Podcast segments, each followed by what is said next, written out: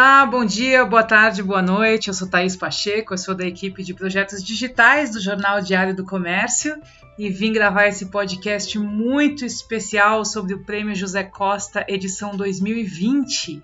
E o troféu nesse ano foi feito por um artista muito especial que veio gravar esse podcast com a gente, é o Lúcio Ventania.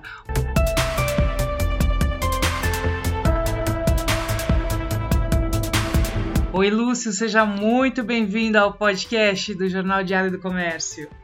Oi, Thaís. Olá, povo.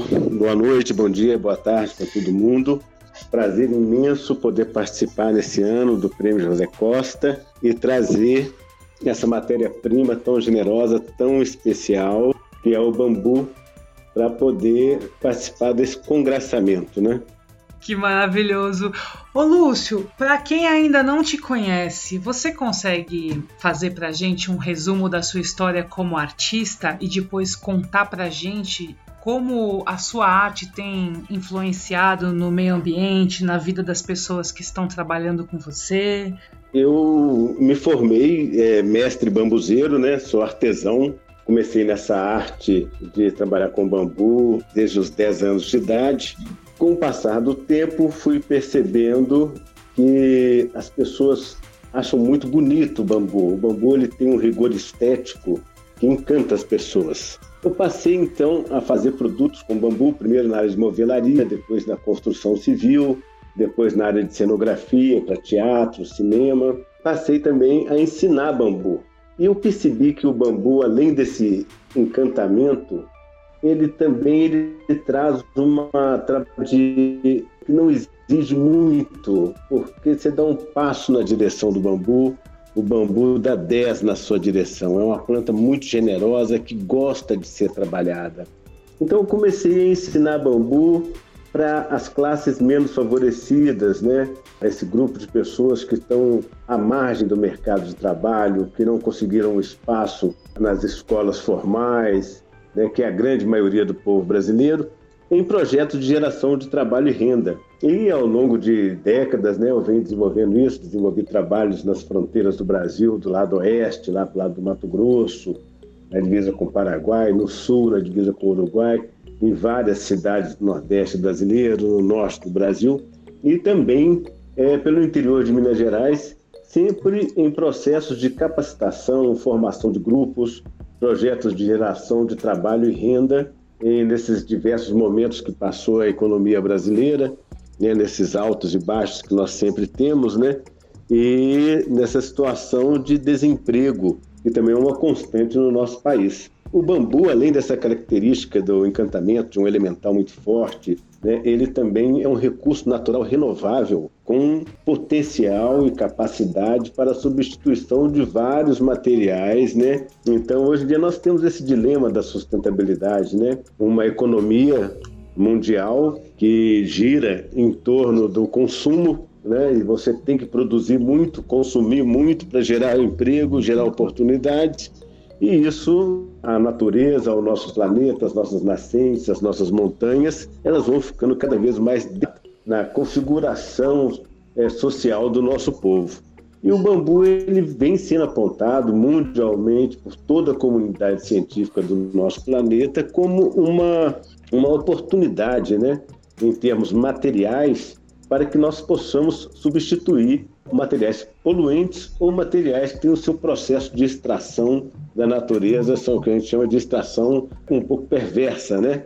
E acaba degradando bastante o ambiente, especialmente aqueles recursos que estão esgotáveis. Então, a minha trajetória com bambuzeria é sempre essa, né? Você trabalhar para oportunizar uma, um, um material né, para a nossa população sustentável de fato, né? E para poder gerar essa oportunidade também de melhorar a economia do nosso povo, principalmente o povo que está à margem do mercado de trabalho, à margem da escolaridade. Ô Lúcio, é muito importante você contar tudo isso para a gente, esclarecer tudo isso para a gente, e aí isso fica ainda mais claro para quem está com a gente assistindo, sendo valorizado, sendo destacado aqui no Prêmio José Costa, porque a gente conta essa história, né? O Diário do Comércio foi fundado pelo empresário e jornalista José Costa. E desde então, desde a fundação, o José Costa sempre utilizou o jornal como instrumento de, de mobilização mesmo, para desenvolvimento, analisando o bem comum.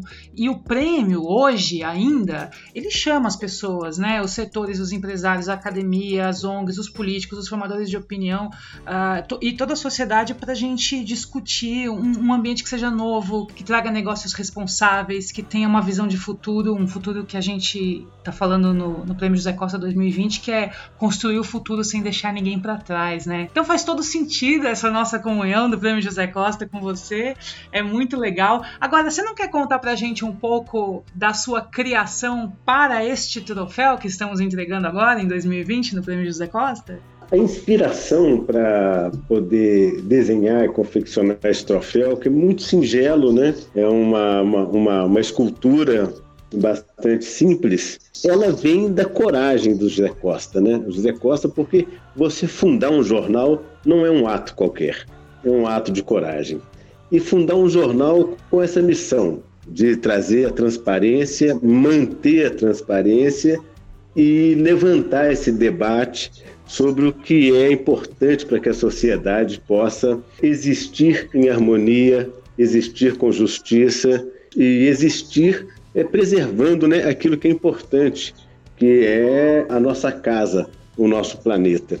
Então, na verdade, aqueles retângulos do troféu são como o jornal aberto, aquele retângulozinho de bambu, é mostrando a transparência do jornal e como ele vai crescendo e se desenvolvendo junto com a sociedade, junto com o mundo.